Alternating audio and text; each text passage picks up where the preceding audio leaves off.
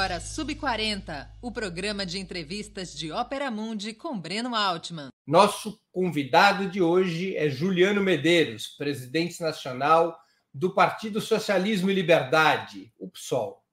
Além das perguntas que serão feitas por mim, nossos espectadores e espectadoras também poderão apresentar questões. Na medida do possível, essas serão encaminhadas ao nosso convidado. Boa noite, Juliano e obrigado por atender o nosso convite.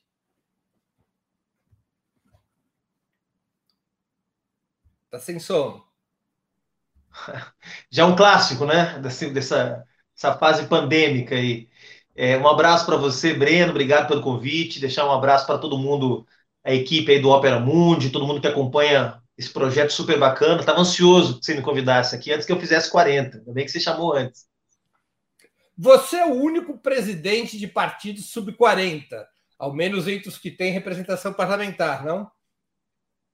Formalmente, sim. Você sabe que na, na rede de sustentabilidade eles têm um sistema de, de copresidência, que é um companheiro e uma companheira, e tem lá a Laís Garcia, que é mais jovem do que eu, mas legalmente o representante da rede é o meu amigo Pedro Ivo.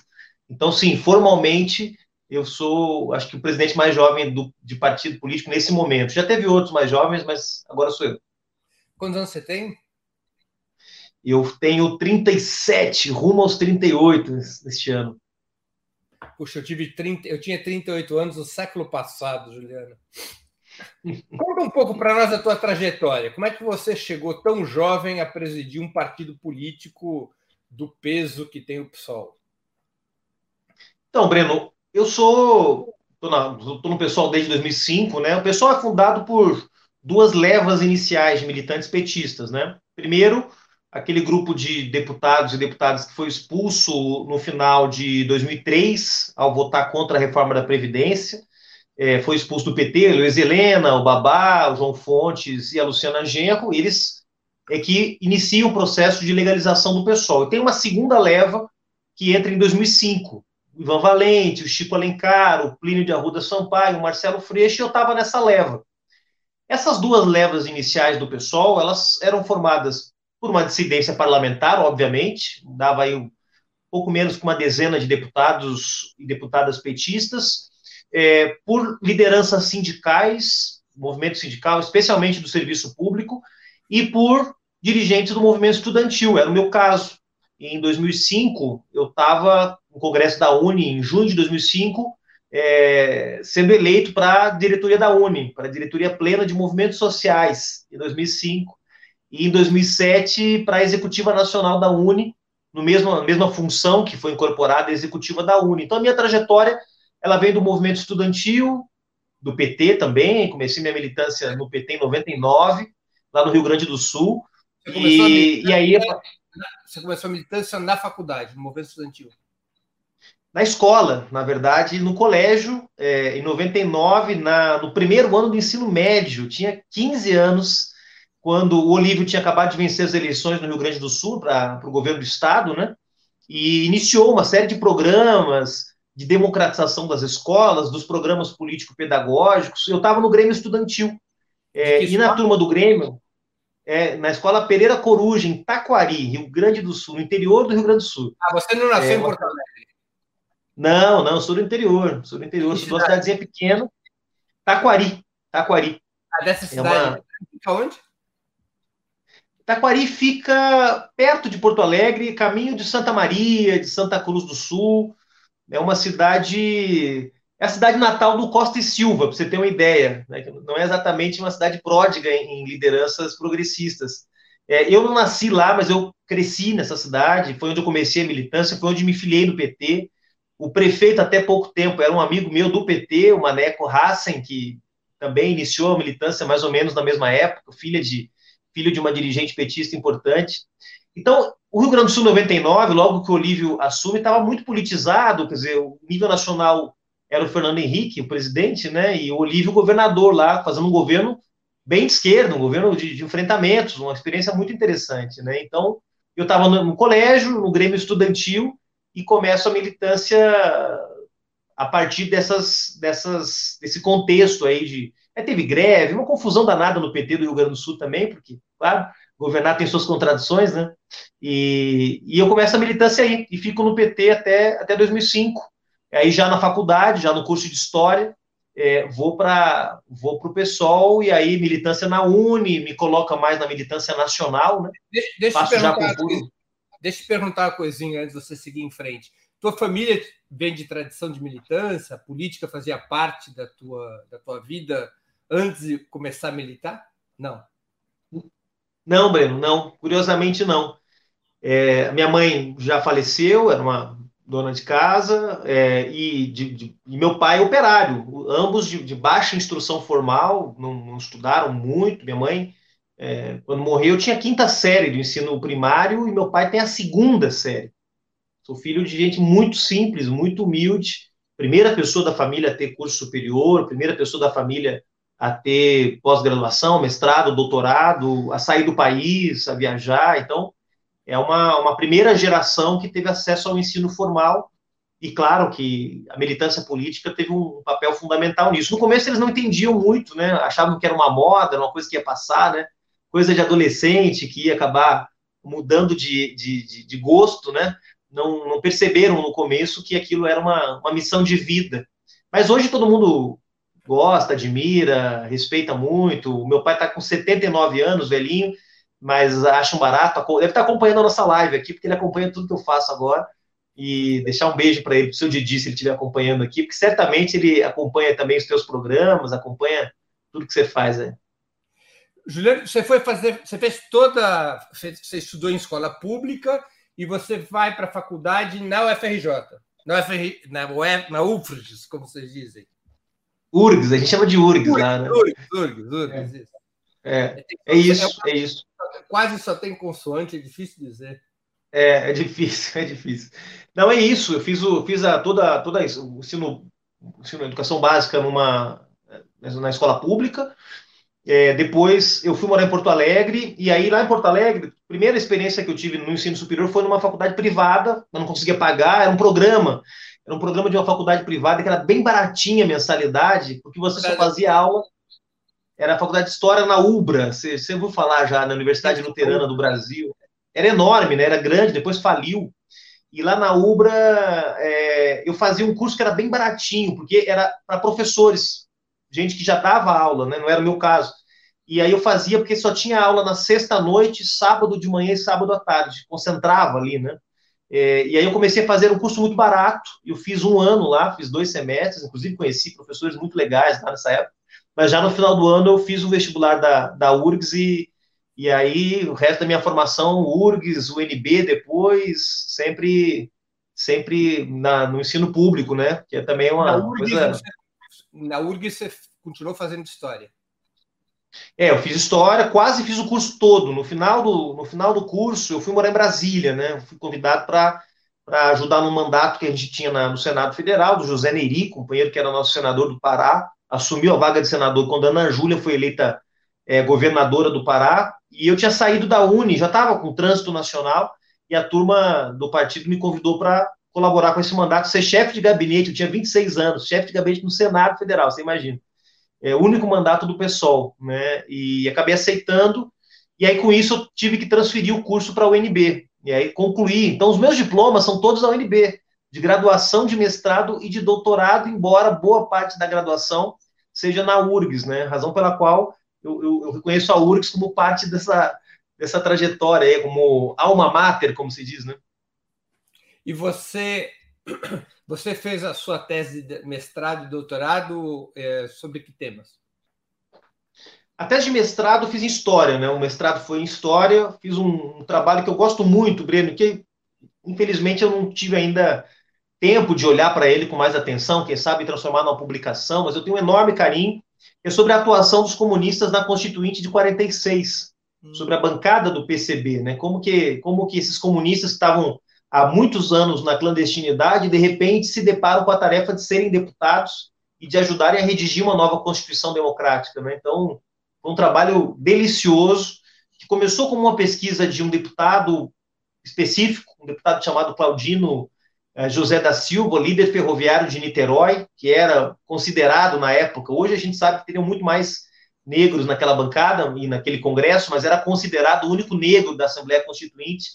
Então eu comecei a fazer o trabalho, o trabalho de conclusão de curso foi sobre ele, e aí depois transformei numa análise da bancada do PCB. Foi um, foi um trabalho super gostoso de fazer. Quem me orientou foi a Lucília Neves Delgado, grande historiadora, né, que junto com Jorge Ferreira organizou a História do Brasil Republicano, uma figura fantástica.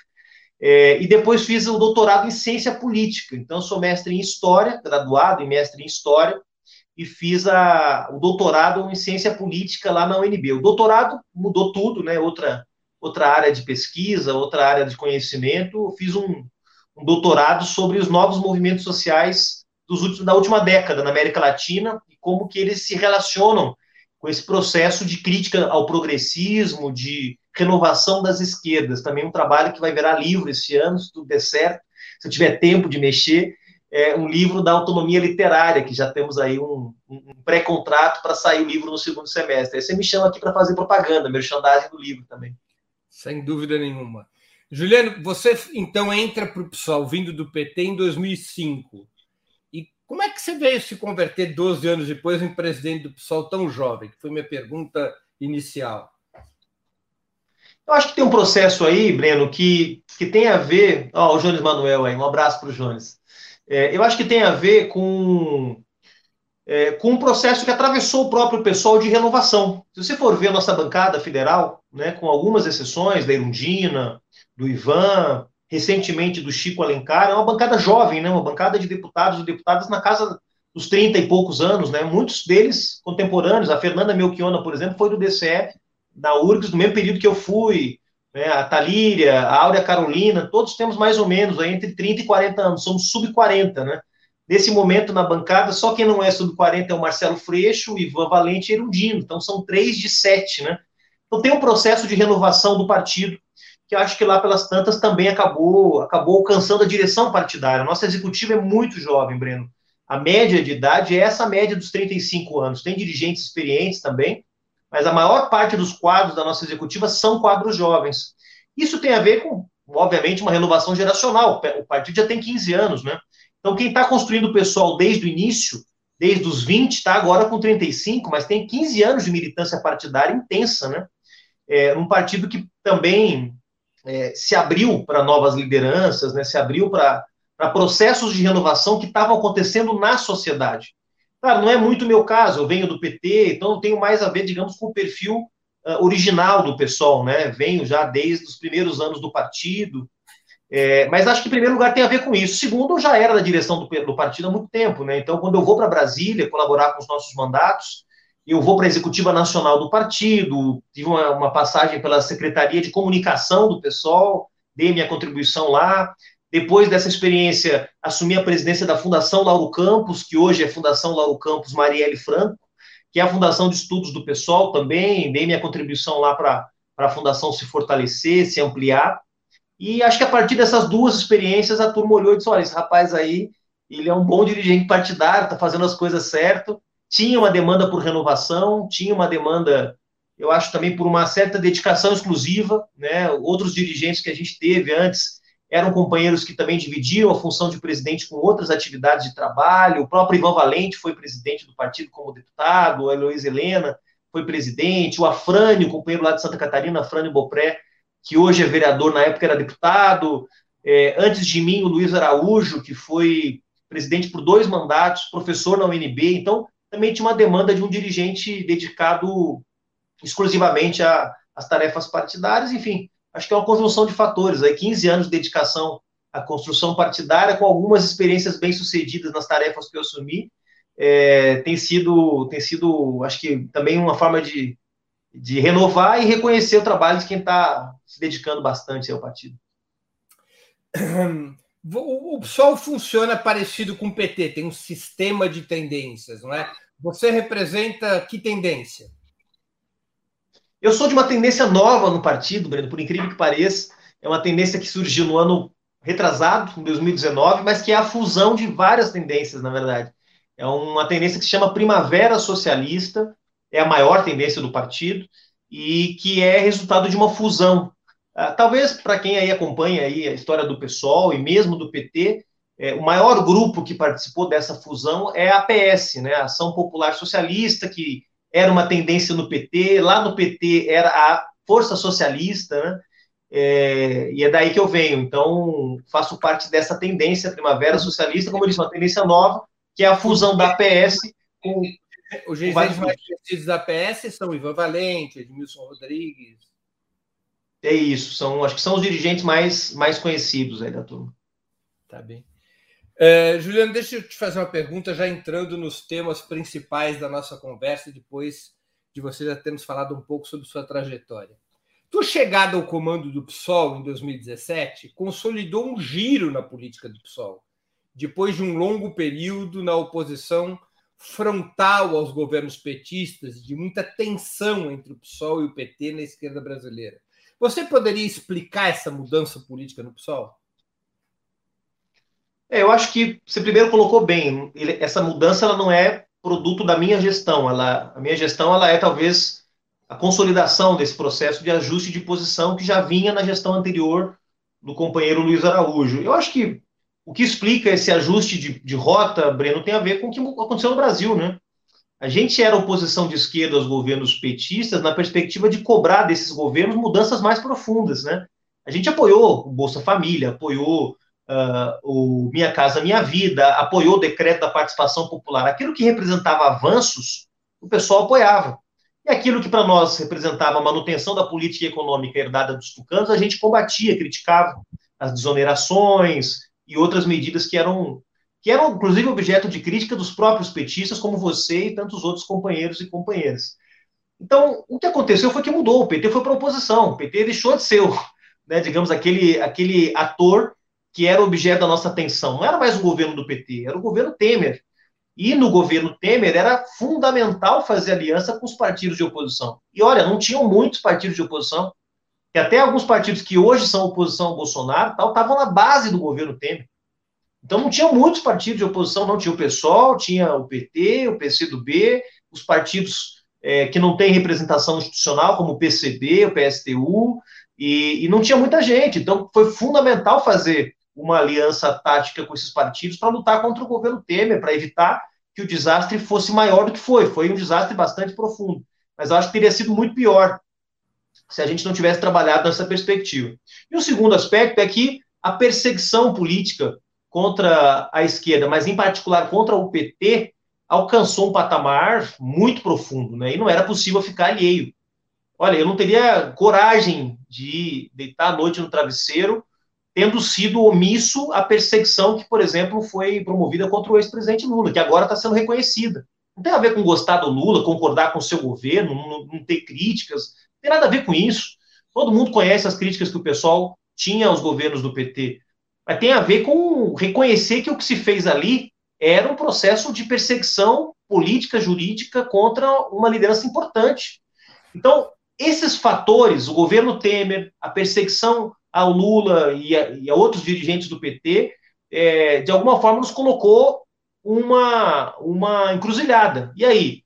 Vamos lutar para defender o governo da Dilma, ainda que não seja o nosso governo, ou vamos lavar as mãos? Nós optamos por defender o mandato da Dilma, mesmo a gente não fazendo parte do governo da Dilma, não tinha um ministério, não tinha uma secretaria, não tinha nada. E a gente foi para a rua defender o governo. Aliás, lutou mais contra a queda do governo do que muito partido que estava na base. Depois, prisão do Lula. E aí, vamos lavar as mãos e dizer que não é com a gente ou vamos denunciar o que está acontecendo? A gente resolveu denunciar. Então, eu acho que tem a ver com, uma responsabilidade histórica de compreender que o que estava em curso não era só uma disputa entre frações da burguesia, da direita e o maior partido da esquerda, da centro-esquerda brasileira. Que o que estava em curso era um processo de aniquilação das forças populares, independente de se elas têm a estratégia A, B ou C e que aquilo podia chegar na gente como chegou. Ou alguém acha que, por exemplo, o assassinato da Marielle Franco não foi parte de uma escalada de empoderamento das forças da extrema-direita brasileira? Claro que foi. Antes disso, teve o golpe, teve a perseguição ao Lula. Né? Claro que são tragédias, digamos, de dimensões e naturezas totalmente distintas entre si. Não, não quero comparar uma coisa com a outra. Mas tem um contexto comum. E eu acho que a gente buscou responder a esse contexto, sabe, Breno? Isso que explica. Responder de forma consequente, acertada, colocando o interesse do Brasil, do povo brasileiro, em primeiro plano. Acho que a gente conseguiu. Juliano, olhando pelo retrovisor, você acha que o PSOL teve uma política correta durante os governos Lula e Dilma, incluindo episódios como o chamado mensalão? Breno, eu acho que essencialmente sim, porque a nossa oposição, isso o Ivan Valente sempre ressalta, era uma oposição programática, ou seja, era uma oposição ao, ao, ao teor do projeto. E, a rigor, eu acho que as críticas que o pessoal fazia como um partido estava independente daquele projeto, eram críticas essencialmente corretas, tá? ou seja, os limites da política econômica, o pacto que se produziu ali com os setores da burguesia brasileira, e acho que a história acabou nos dando razão. É, acho que em alguns episódios importantes a gente poderia ter tido posições mais compreensivas. Vou te dar um exemplo. Eu, quando era da Uni, é, eu enfrentei muito fortemente, com muita crítica, o Reúne, Veja você, hoje o Reúne, né, seria, o que, que seria? O Reúne era o programa de reestruturação das universidades federais. A primeira proposta do Reúne trazia consigo uma série de é, contrapartidas. Para as universidades federais ganharem o dinheiro que o governo estava oferecendo, elas tinham que cumprir certas metas. E isso era uma lógica muito problemática para a gente que era do movimento estudantil. Só que ao invés de disputar o projeto, dizer, não, beleza, o projeto é bom, mas a gente tira essa parte aqui que vocês estão querendo que as universidades entupam de gente as salas de aula, aumentar a carga de professor, etc., ao invés de disputar o caráter do projeto, eu e outros companheiros do pessoal fomos para porrada. Vamos dizer, não, esse projeto é uma porcaria e tal. Eu hoje faria diferente. Eu hoje faria diferente. Então, eu acho que sim, olhando para trás, tem algumas lutas que foram travadas que eu acho que a gente poderia ter travado é, de outra forma. Né? É, eu lembro, no mensalão, não quero fugir da pergunta, no mensalão teve gente do pessoal em carro de som é, marchando ao lado da direita. Né? Eu acho que essa postura é hoje, à luz da história e do tempo, se mostrou muito equivocada. Não era a posição de nós que depois viemos para o pessoal, né? não era a nossa posição. Mas quem estava naquele momento, acho que defendeu uma política equivocada, sim. E é isso. Olhar para trás é também prestar contas das opções que se fez, mesmo que não tenham sido as minhas, né? Claro. É, ao menos setores do PSOL, pegando carona na tua resposta, alguns setores chegaram a se entusiasmar com a Lava Jato nos primeiros momentos, mas depois o partido se integrou plenamente à campanha Lula Livre, à denúncia da Lava Jato. Qual é a avaliação que você faz desse processo atualmente? Da Lava Jato e da influência que ela teve em setores de esquerda e do próprio PSOL? É, é, é isso é muito importante você ressaltar, Breno, porque hoje parece que quando começou a Lava Jato, todo mundo já sabia que ia ser a Lava Jato que veio depois, né? E não é verdade. Eu lembro de uma declaração da Dilma, se eu não me engano, em janeiro de 2015, numa viagem à Austrália, dizendo a Lava Jato é uma oportunidade de varrer a corrupção do Brasil. Não foi a Luciana Genro, a Heloísa Helena que disseram isso, foi a Dilma, presidente do Brasil, numa viagem que fez. Eu lembro de líderes de partidos da base do governo Dilma defenderem a Lava Jato. Então, num primeiro momento, todo mundo, na verdade, não vou dizer defendeu a Lava Jato, mas teve uma postura tímida em relação aos excessos. Eu lembro que no caso do PSOL, acho que o grande, grande ponto de virada foi a condução coercitiva do Lula. Eu lembro que no começo do dia, logo que o Lula foi conduzido para dar aquele depoimento em Congonhas, a gente lançou uma nota, uma nota meio tímida, dizendo que aquilo era preocupante, que afinal de contas, veja bem, talvez aquilo tenha sido, tenha sido um excesso. No final do dia, a gente revogou aquela nota e lançou outra, muito mais contundente. Ou seja, ali eu acho que, que nós nos demos conta, assim como, como outros companheiros, não só do pessoal, do próprio PT, de outros partidos, de que o que estava em curso já não era mais uma operação para denunciar problemas que eram reais. Eu até escrevi um artigo essa semana, uh, talvez fui um pouco incompreendido por alguns companheiros, Veja, não foi o Moro nem o Dallagnol que colocou 100 milhões de dólares na conta do Pedro Barusco na Suíça. Tinha problemas. Esses problemas eram reais. Eles eram, claro, estruturais, não começaram com os governos do PT. Né? O cartel das, das empreiteiras já vinha de muitos governos antes. Né? Claro, portanto, que a Lava Jato foi instrumentalizada para perseguir um projeto político. Mas daí dizer que não havia problema nenhum, isso era uma doideira no começo da, da Lava Jato, todo mundo percebeu e se estarreceu com as revelações que vieram à tona, né? O Roberto Duque e outros diretores que foram revelando, né, aos poucos, aquilo que estava acontecendo. Então, eu acho que uh, num primeiro momento, todo mundo foi um pouco leniente, para usar um termo que ficou famoso com a Lava Jato, né? Mas me parece que está mais do que claro, e a semana passada foi outro ponto de virada importante, Breno, ao reconhecer que Sérgio Moro foi parcial nos julgamentos contra o Lula e provavelmente contra outros réus também, a justiça vai reconhecer finalmente que a Lava Jato foi uma operação legal. Isso é muito importante para restituir o mínimo de normalidade democrática no Brasil. Juliano, você tem defendido em entrevistas, além de ser essa posição expressa nos documentos do, mais recentes do PSOL, que a tarefa principal hoje é construir a unidade de esquerda contra Bolsonaro e o neoliberalismo. Você poderia detalhar esse ponto de vista? Breno, primeiro porque nós estamos conscientes que não somos suficientes. Né? Quer dizer, o pessoal não tem a menor condição de cumprir sozinho a tarefa de enfrentar o bolsonarismo. Nós precisamos de uma frente uh, ampla, né, do ponto de vista do conjunto de forças sociais que enfrentam uh, o Bolsonaro e o bolsonarismo, e precisamos de uma frente de esquerda para apresentar saídas para o Brasil. Veja, são tarefas distintas. Uma coisa é deter a agenda do bolsonarismo. Deter a agenda do bolsonarismo significa deter a escalada autoritária que tem retirado direitos no plano econômico, que tem enfrentado importantes conquistas do povo brasileiro e desmontado a Constituição e, ao mesmo tempo, intimidado adversários, é, restringido as liberdades democráticas e por aí vai. Bom, para cumprir essa tarefa de deter essa agenda, todo mundo é bem-vindo. Rodrigo Maia, se quiser ajudar a gente a deter essa agenda, vai ser muito bem-vindo. Ele que foi tão omisso, em cima de 60 pedidos de impeachment, não fez nada. Mas se quiser agora, tardiamente, ajudar a combater o bolsonarismo, vai ser muito bem-vindo. Outra coisa é a construção de uma unidade, é, que eu não vou chamar de estratégica, mas de uma unidade que é mais do que tática entre as forças da esquerda e da centro-esquerda para apresentar saídas para a crise que o Brasil vive. Vou dar um exemplo.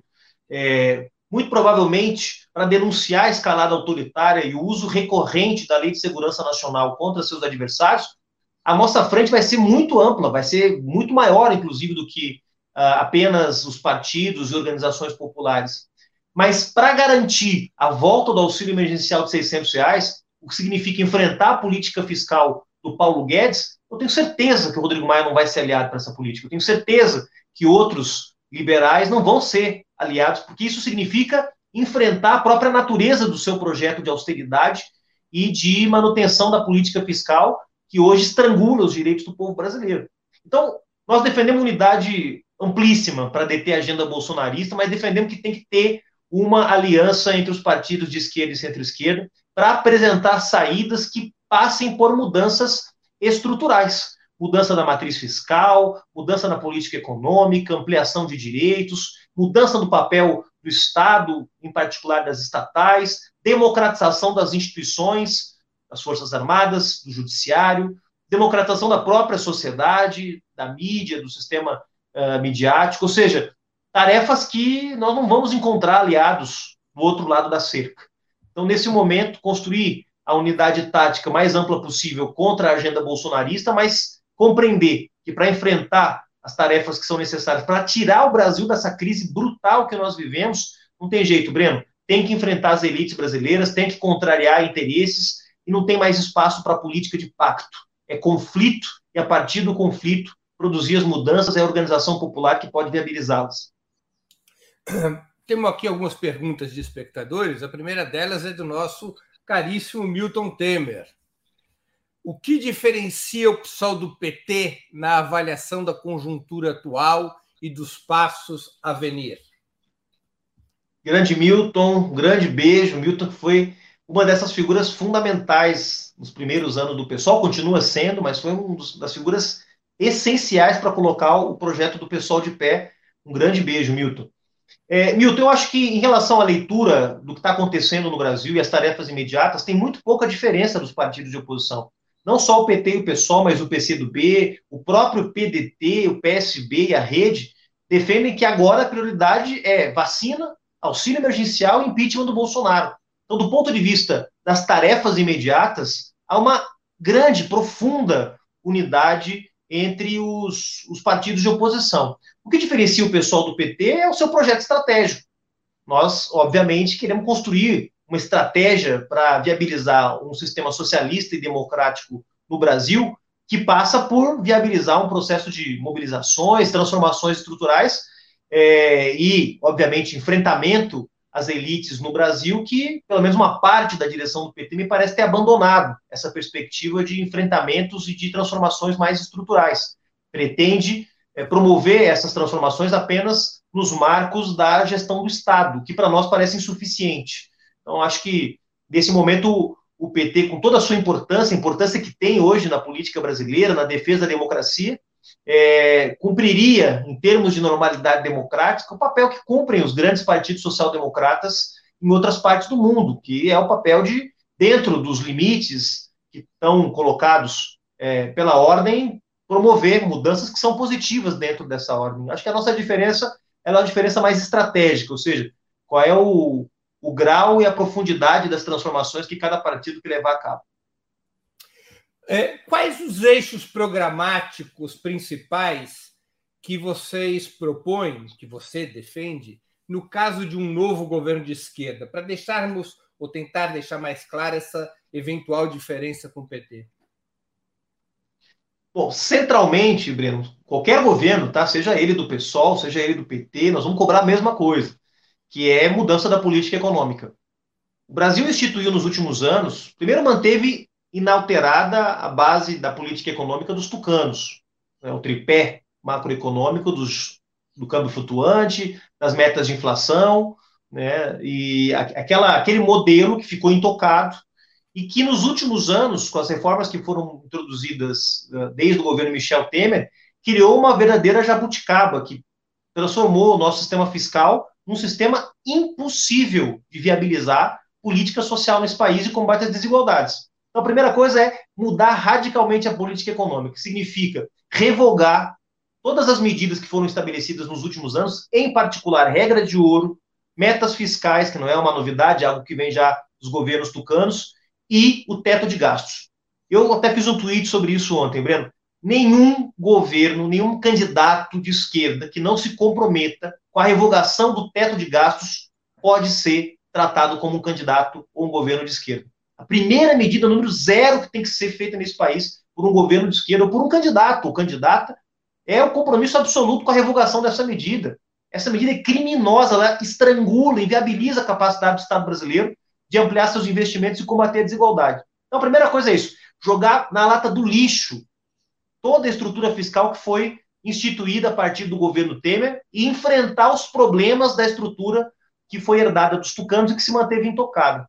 O segundo, uma reforma tributária radical, porque não é possível que, depois de 13 anos de governos progressistas, a gente tenha herdado ainda assim, apesar de alguns esforços que eu reconheço, em alguns aspectos, em particular no que diz respeito às taxações sobre o sistema financeiro, é, mas não é possível que a gente tenha um sistema tributário um dos mais regressivos e injustos do planeta. E isso A gente teve um problema de congelamento. Vamos aqui aguardar, deve voltar rapidinho. Só como está chovendo em São Paulo, está instável. Ah, já voltou. Vamos lá. Ficou, ficou instável. Eu não sei se foi a sua, Breno, que ficaram instáveis aqui. É, Estava falando sobre a reforma tributária, tá? A reforma tributária tem que estar no coração de qualquer projeto de transformação no Brasil. Porque a, a, a lógica de que o, o problema do Estado brasileiro está sempre na saída e nunca na entrada, ou seja, de que o problema é a torneira que está jorrando recursos de forma irresponsável, né?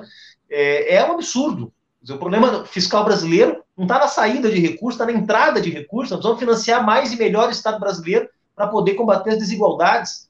Então, uma reforma tributária radical, profunda. Aí não tem jeito, Breno. Essa reforma tributária ela vai incomodar muita gente. Não vai ter. Não, aí, portanto, que não, é daí que, que eu tenho afirmado que não há espaço para pactos mais com as elites brasileiras. É, tem um, um, um, vídeo extraordinário do Alberto Fernandes, que nem é o exemplo do dirigente político que, que, que nós do pessoal perseguimos, tá? Buscamos é, ter como exemplo, embora eu acho que tenha fazendo um enfrentamento exemplar à pandemia, fazendo um belíssimo governo do Roberto Fernandes, tá? Mas ele disse o seguinte: ele chamou a elite argentina, chamou os grandes empresários e disse: olha, pessoal, nós estamos vivendo uma tragédia, essa pandemia é um negócio trágico e nós precisamos da contribuição de vocês. tá? Vocês vão dar uma contribuição importantíssima, que é vocês vão ajudar a financiar o combate ao novo coronavírus. E ao fazer isso, o nome de vocês vai estar lembrado. Vocês vão ter estátuas nas praças da Argentina, como os sujeitos que doam para as universidades nos Estados Unidos têm estátuas em Harvard, em Oxford, em outras, em outras universidades. E a elite argentina disse não. Tá ouvindo aí, Breno? Tá acompanhando? Sim, sim, sim. E, e a elite argentina disse não, não queremos dar nossa cota de contribuição. O que fez o Alberto Fernandes instituiu o imposto sobre grandes fortunas. Porque não tem, não é possível que não, que a gente sempre tem, tem que esperar que haja um equilíbrio de, de, forças permanente. Não, você deve agir também para alterar o equilíbrio de forças. E acho que foi isso que o Alberto Fernandes fez. Então, eu destacaria esses dois elementos para não ficar alongando, né, Breno? Além de, claro, colocar no centro da nossa agenda temas como direitos humanos, preservação do meio ambiente, uma nova matriz energética, temas que são importantes, que eu acho que compõem uma agenda do socialismo do século XXI. Tá? O Chaves falava do socialismo do século XXI, e nós no Brasil vimos muito pouco de uma agenda renovada de esquerda. Eu tenho defendido que a gente tem que ter, para ter uma esquerda à altura dos problemas que o Brasil vive, uma verdadeira revolução programática. Não dá mais para achar que o programa dos anos 80, que até hoje nos guia na esquerda socialista brasileira, ele, ele responde eu, claro, continuo achando que o centro das tarefas democráticas populares, que é o caráter anti-imperialista, anti-monopolista, anti-latifundiário, ele continua tendo um papel fundamental. Mas no Brasil do século XXI, o Brasil de 2021 não é o Brasil de 80. Portanto, as, as mudanças que foram, foram promovidas para bem e para mal exigem respostas atualizadas, colocando no centro da nossa agenda elementos como o feminismo, elementos como a luta contra o racismo como elementos e dimensões estruturais do nosso programa, não como apêndices que vão ser tratados por um Ministério dos Direitos Humanos, mas como elementos fundantes de uma nova, uma nova ética e de uma nova forma de compreender a sociedade. Na tua opinião, esse programa de um novo governo de esquerda deveria incluir a abertura de um, de um processo constituinte? Breno, eu acho que uh, o processo constituinte ele é uh, digamos, resultado das tensões sociais. Então, aquilo que o Polantzas falava, né? As, as, constituições são a condensação material da relação de forças, né? Elas são a cristalização. Então, a nossa Constituição de 88 ela é uma fotografia dos anos 80. Portanto, ela tem tantos avanços, porque ela é a condensação material da relação de forças, onde havia uma relação de forças muito mais equilibrada entre o campo popular né, e o campo do capital. É, neste momento histórico, eu avalio que uma nova constituinte, como bandeira, ela é uma bandeira arriscada. Né? Eu não sou contra por, por princípio, eu acho que nós precisamos de uma constituição mais avançada. A Constituição de 88 ela já não dá conta das necessidades do combate às desigualdades que nós temos que enfrentar no Brasil. Mas, como, do ponto de vista tático, eu não estou convencido de que nós temos, na esteira da, da afirmação do nosso projeto, é, capacidade de ganhar essa disputa, eu, do ponto de vista tático, não me, não me, não me, não me convenço, digamos, de que a bandeira da Constituinte é uma bandeira central nesse momento. Agora, que a, que a plataforma, digamos, com a qual nós temos trabalhado em 88 já não dá mais respostas, isso está mais do que evidente. Né? Você considera que não é uma alternativa, ainda que ganhe, que a esquerda ganhe o governo? Acho que, bom, vamos ver, né, Breno? Que ganhar, a, a, forma de ganhar o governo, você pode ganhar de uma forma ou de outra, né? Então, a depender, se a gente ganhar da forma que eu defendo, que eu sustento, nós do PSOL, que é pela via de uma esquerda que é mais antissistêmica do que sistêmica, não uma esquerda que se encaixa no modelo uh, e que faz as velhas promessas de manutenção da ordem, mas o contrário, uma esquerda que se conecta com o mal-estar do nosso tempo, uma esquerda que se conecta com o sofrimento do nosso povo, que se conecta com a, a, a, falta de paciência do nosso povo com o sistema político, com o sistema econômico. Bom, uma esquerda que viabiliza a sua vitória a partir desse processo de conexão com as dores do povo, ela é capaz de fazer coisas muito profundas, inclusive uma constituinte, inclusive uma nova constituição. Agora, uma esquerda que se elege refazendo os velhos pactos de sempre, acho que não tem nenhuma possibilidade de lograr sucesso para a construção de uma nova ordem política, econômica e social. Juliano, na tua opinião, o que muda no cenário político com a reabilitação dos direitos eleitorais do ex-presidente Lula e com a possibilidade dele ser um nome, um nome na disputa de 22? Eu tenho dito, Breno, que eu acho algo muito positivo, tá? É, não só porque é um ato de justiça, não só porque repara parte dos prejuízos que o ex-presidente Lula teve, tem uma parte dos prejuízos que é reparável, né? O período que ele ficou encarcerado, mas pelo menos a restituição dos seus direitos políticos permita que ele faça política no Brasil, considerando todas as possibilidades que estão diante dele, inclusive ser candidato a algum cargo, se assim ele desejar. Então, primeiro é um ato de justiça. Segundo, eu sinto, aí é uma percepção, eu ainda não tive a oportunidade de falar com, com Lula, a gente até tentou marcar esses dias, mas ainda não conseguiu. É, me parece que ele voltou com uma postura positiva. Eu ouvi a fala dele na terça-feira e acho que boa parte daquilo que ele disse se inscreve rigorosamente numa perspectiva de enfrentamento enfrentamento ao neoliberalismo, de fortalecimento das políticas sociais, do papel do Estado. É óbvio que tem a parte do seu discurso que representa sinalizações para o mercado, para as Forças Armadas, para a mídia monopolista, não me agrada esse tipo de postura, mas, no geral, acho que a fala dele reforça, portanto, a perspectiva de enfrentamento ao neoliberalismo. O Lula vai manter essa postura, o Lula vai manter essa disposição de denunciar o neoliberalismo, de denunciar o, o desmonte das políticas sociais, de denunciar o conluio da direita liberal brasileira com esse genocida que é o presidente da República, a aliança entre direita liberal e extrema-direita fascista no Brasil. Bom, se o Lula mantiver essa postura, eu acho que ele vai dar uma contribuição extraordinária, Breno. Acho que ele vai ajudar muito. É uma voz muito potente. Eu espero que ele mantenha essa postura. É, se ele pedir a opinião do pessoal, é isso que a gente vai sugerir a ele. E acho que ele pode, a partir dessa, desse ponto de vista, dar uma contribuição bem importante. Vamos torcer para que seja isso. Juliano, o PSOL, em tese, poderia vir a apoiar uma eventual candidatura de Lula já no primeiro turno, além de participar do governo em aliança com o PT e outras forças? Breno, a nossa prioridade, inclusive nosso diretório nacional acabou de se reunir agora no, no último sábado. A nossa prioridade, primeiro, claro, é cumprir as tarefas imediatas que estão colocadas aqui, de luta pela vida, luta pelo emprego, vacina, auxílio emergencial, ajuda os micro e pequenos empreendedores que não fechem seus negócios, que vão ser importantes depois para a retomada da economia ali na frente, garantir que a Câmara dos Deputados só vote temas relacionados à pandemia e não fique inventando de votar temas que têm a ver com a imunidade parlamentar, carteira verde amarela e outros absurdos do, do tipo. Então, nossa prioridade, nosso foco, antes de pensar em 22, é pensar em 21.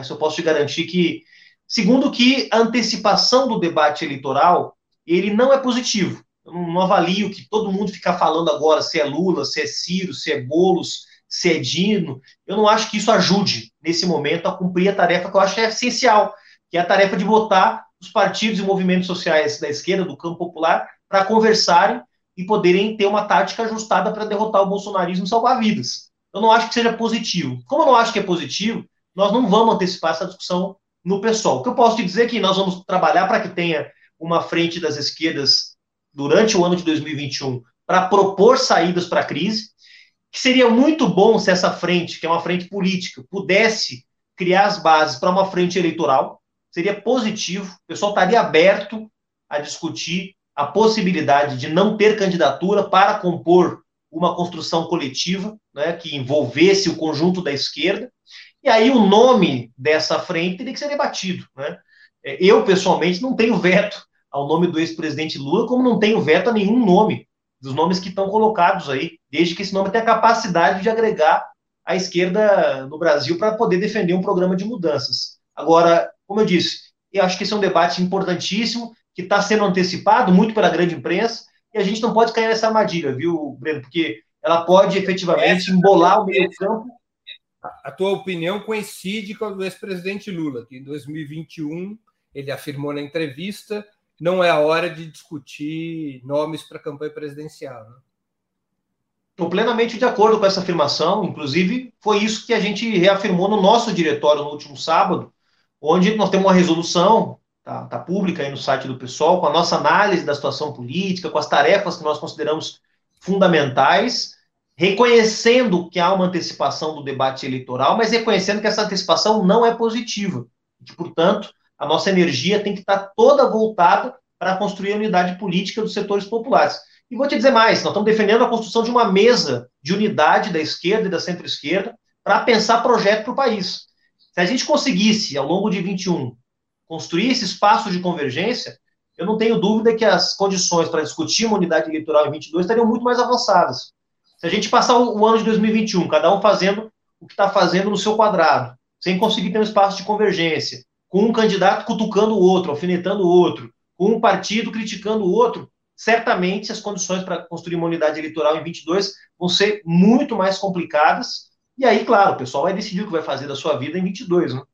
Até lá tem muita água para passar debaixo da ponte. Quando você salienta o arco de esquerda e centro-esquerda para discutir esse programa comum, você está incluindo que partidos? Breno, os partidos que estão formalmente na oposição ao governo Bolsonaro e que defendem, pelo menos, essa plataforma mínima de três pontos aí: impeachment, vacina e auxílio emergencial com mudança da política econômica. Eu incluiria os partidos uh, da esquerda socialista, que não tem representação institucional, PSTU, PCB, UP, o PSOL, o PT, o PCdoB, e os partidos de centro-esquerda, o PSB, o PDT, a Rede. Eu penso que esses partidos hoje têm uma, vamos dizer, uma disposição muito sincera de construir uh, bases comuns para discutir uma saída para a crise que o Brasil vive. Aí você vai me dizer assim, mas para construir um programa, sim, mas para construir unidade eleitoral, não. É verdade, tem partidos que não estão dispostos nessa, nessa, nesse arco de siglas que eu listei a construir qualquer tipo de unidade eleitoral. Eu não sei nem se o PSOL vai ter disposição em 22 de construir unidade eleitoral. Nós vamos debater isso ainda. Para discutir programa, pô, se eu não puder sentar numa mesa com a Marina Silva para discutir uma política de preservação do emprego, se eu não puder sentar numa mesa com o Ciro Gomes ou com o Flávio Dino ou com o Lula para discutir a proteção das estatais, Bom, então acabou a esquerda no Brasil, né? Então eu acho que esse é o esse é o arco do ponto de vista partidário, claro que do ponto de vista social, intelectual, é, mesmo no campo da cultura, tem muita gente boa é, com capacidade de nos dar contribuições imprescindíveis. Eu até diria mais, diria que os partidos sozinhos, eles próprios têm suas limitações. Seria muito importante ouvir outros setores da sociedade para pensar esse programa. O que você está propondo imediatamente, além dessas tarefas imediatas da luta contra o bolsonarismo é constituir uma mesa comum desses partidos para a mobilização e para tentar organizar o debate de um programa comum, é isso? É isso. Nós já temos, na verdade, um fórum, um fórum dos partidos de oposição.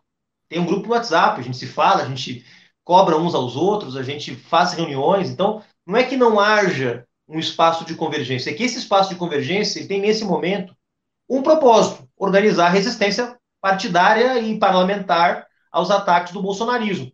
O que nós estamos propondo é dar um passo além. É, além de organizar a resistência, pensar saídas. Por que isso é importante? Porque talvez, quem sabe, quando a gente pensar saídas, nós vamos ver que as nossas diferenças não são tão grandes. O Boulos deu uma entrevista, se eu não me engano, para o Valor Econômico essa semana, em que ele disse algo que me parece muito, muito inteligente até. É, as nossas diferenças no campo da oposição de esquerda e centro-esquerda são muito menores do que as nossas diferenças, seja com a direita liberal, seja com o bolsonarismo. Eu vou dar um exemplo agora, Breno, coisa de 20 dias atrás, a oposição deu um combate exemplar à proposta de autonomia do Banco Central. Todos, todos, o Lula, o, o, o Flávio Dino, o Ciro Gomes, a própria rede, né, porque havia todo um debate da rede, em 2014, ainda não estava legalizada, né, de se a rede defendia ou não a autonomia do Banco Central, etc. A esquerda e a centro-esquerda marchou unida. Foi lindo de ver. Puxa vida, se a gente tem convergência sobre o papel que o Banco Central tem na gestão da política macroeconômica do país, então vamos discutir qual é essa política macroeconômica. Vamos discutir como é que faz para gerar emprego, vamos discutir o papel da Petrobras. Eu acho que é esse chamamento que a gente está fazendo para que é, as nossas divergências táticas que existem são reais, são relevantes. Não estou dizendo que a oposição é um clube de amigos, tem bastante diferença, diferença importante. Nós, do pessoal, por exemplo, não acreditamos, como outros companheiros da oposição acreditam, que dá para ter aliança estável e duradoura com a direita liberal. Nós não acreditamos que é possível. Nós não estamos nessa coisa dos três terços, entendeu? De que tem um terço de esquerda, um terço de direita e um, um, e um centro que você disputa. Isso pode, pode existir para a sociedade, mas para o campo político, partidário, isso não existe. Todo mundo sabe que apito toca no sistema partidário brasileiro, Breno. O sistema partidário brasileiro está dividido em quatro: a extrema-direita, a direita, a centro-esquerda e a esquerda. É assim que, tá, que a coisa, que a coisa. Todo mundo sabe como é que funciona, entendeu? Então, tem divergências importantes, mas essas divergências, se elas obstruírem a possibilidade de a gente conversar, tá numa mesa, não vai ter 2022 unitário. A esquerda vai estar dividida em quatro, cinco candidaturas e vamos facilitar um segundo turno entre Bolsonaro e um candidato da direita liberal. Nós temos uma pergunta aqui, Juliano, do Jones Manuel. Juliano, como você vê as ações de Renova BR, Acredito, RAPS e outros movimentos que apoiam como partidos clandestinos? Olha, primeiro que eu não botaria, Jones, querido, meu amigo, um abração, um beijo para você, obrigado pela pergunta. Eu não, não colocaria todos no mesmo, no mesmo balaio, tá? O Jones é no Rio Grande do Sul gremista ou colorado? O Jones é colorado, claro. O Jones viu aqui as finais do campeonato comigo, aqui em casa. Viu o jogo do Inter contra o Corinthians e contra o Flamengo. Eu já vi ele com camiseta do Grêmio. Não, mas ele estava aquilo, ele não, não conhecia ainda a força do Clube do Povo, estava ainda, tava ainda numa fase de, de, conhecer o futebol, o futebol gaúcho. É, mas olha, eu não, eu não, acho que dá para colocar tudo no mesmo, no mesmo balaio, viu, Jones? Eu acho que são coisas diferentes aí, tá? Por exemplo, o Renova BR, me parece, que é um movimento, aí sim, uma espécie de quase de, de think tank, que pensa aí um, um programa, programas liberais, não, um programa liberal, iniciativas no marco do liberalismo, que busca, a partir desse marco, eleger pessoas em diferentes partidos para defender essa plataforma. É, e aí articulam financiamento de campanha, articulam formação para esses candidatos. Já a RAPS, para dar outro exemplo, a RAPS ela tem um formato que me parece que é um pouco diferente. Articula um tema específico, o tema da sustentabilidade, claro que é um tema problemático, polêmico, um conceito, melhor dizendo, problemático ou polêmico, é, mas não parece que não articula financiamento de campanhas, doadores, acho que é um pouco diferente. Seja como for, eu acho que a esquerda precisa ela própria enfrentar o problema da formação dos seus quadros políticos, para que não seja é, algo, digamos, é, corriqueiro que os nossos quadros partidários estejam sendo formados por essas plataformas. Não faz nenhum sentido isso. Eu sei que no caso do PCB, que é o partido do Jones, há um cuidado muito grande com a formação e o Jones tem cumprido um papel positivo nesse sentido. Mas no caso do PSOL, do PT, do PCdoB, partidos que, que têm companheiros e companheiras que passaram por essas plataformas, nós temos que dar a eles a oportunidade de, de ter formação socialista, de ter formação de esquerda, né? enfrentar os problemas do Brasil a partir da nossa plataforma, que é uma plataforma anticapitalista, né? É, e, claro, colocar limites. Né? Não acho que seja possível que a gente simplesmente dê como natural que alguém vá lá, faça uma formação é, completamente fora do escopo da nossa plataforma política, do nosso ponto de vista é, que é socialista, anticapitalista, receba recursos é, de um grande empresário e depois venha ser candidato no pessoal. Isso não é tão tranquilo assim, tá? A gente deve ter no nosso Congresso, inclusive, um debate sobre esse tema para poder enfrentá-lo. Juliana, a gente está chegando no final da entrevista. Tenho aqui algumas perguntas ping-pong, vapt-vupt, para te fazer. Vamos lá. Prato preferido? Pô, como bom gaúcho, churrasco, mas eu também abro uma exceção porque eu adoro uma paeja valenciana, viu, cara? É meu ponto fraco. Time de futebol? Clube do Povo do Rio Grande, Esporte Clube Internacional. Pô, deixou de ser campeão brasileiro com a mão na taça. Perdeu para si próprio e para o sistema. O sistema, como diria o Capitão Nascimento, é foda, Breno. Livro inesquecível. Uh, Dias e Noites de Amor e de Guerra, ou qualquer outro do Eduardo Galeano, e um livro que eu adorei ler mais pelo contexto, pelas circunstâncias, Equador, do Miguel Souza Tavares. Belíssimo livro. Autor português, grande autor português. Música preferida? Qualquer uma do Silvio Rodrigues, mas hoje eu estava ouvindo Ojalá, que eu acho que é uma obra-prima. Filme marcante? Ah, são tantos, mas se eu pudesse sugerir para quem para quem está querendo se emocionar, Diário de Motocicleta. que é a história da, da viagem do Che Guevara pela América Latina. Não só porque o filme é lindíssimo, direção do Walter Salles, aqui, brasileiro, é, as, as atuações são fabulosas, mas eu conheci o Alberto Granado um pouquinho antes dele morrer, eu tive em Cuba, a primeira vez que eu fui a Cuba, eu conheci ele, foi muito emocionante. Esse filme já, que já tem... viagem junto com o Che pela América Latina que dá origem aos diários de motocicleta. É isso, é isso. É o amigo biomédico do Che que se passa por médico na viagem. O, o filme é uma delícia, é muito sensível, é lindíssimo. Ídolo político. Ah, Fidel Castro. Evento histórico do qual gostaria de ter participado. Evento histórico? Puxa vida. Talvez jogar naquele time invicto do Esporte Clube Internacional de 79, jogar ali no lugar do Valdomiro, podia ser uma, um evento histórico marcante. Isso foi evento histórico? Pô, você quer coisa mais histórica do que um time ganhar um campeonato sem perder um jogo? Só o Internacional conseguiu isso, pô. Juliano, muito obrigado por teu tempo e por ter participado do Sub-40. Tenho certeza que nossos espectadores e espectadoras aproveitaram muito essa hora de conversa. Muito obrigado mesmo. Valeu, obrigado, Breno. Foi um prazer. Um abraço. Chega ao final mais uma edição do programa Sub-40. Hoje, nosso convidado foi Juliano Medeiros, presidente do PSOL.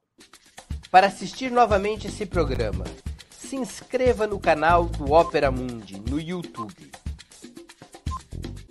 Curta e compartilhe nossos vídeos. Deixe seus comentários.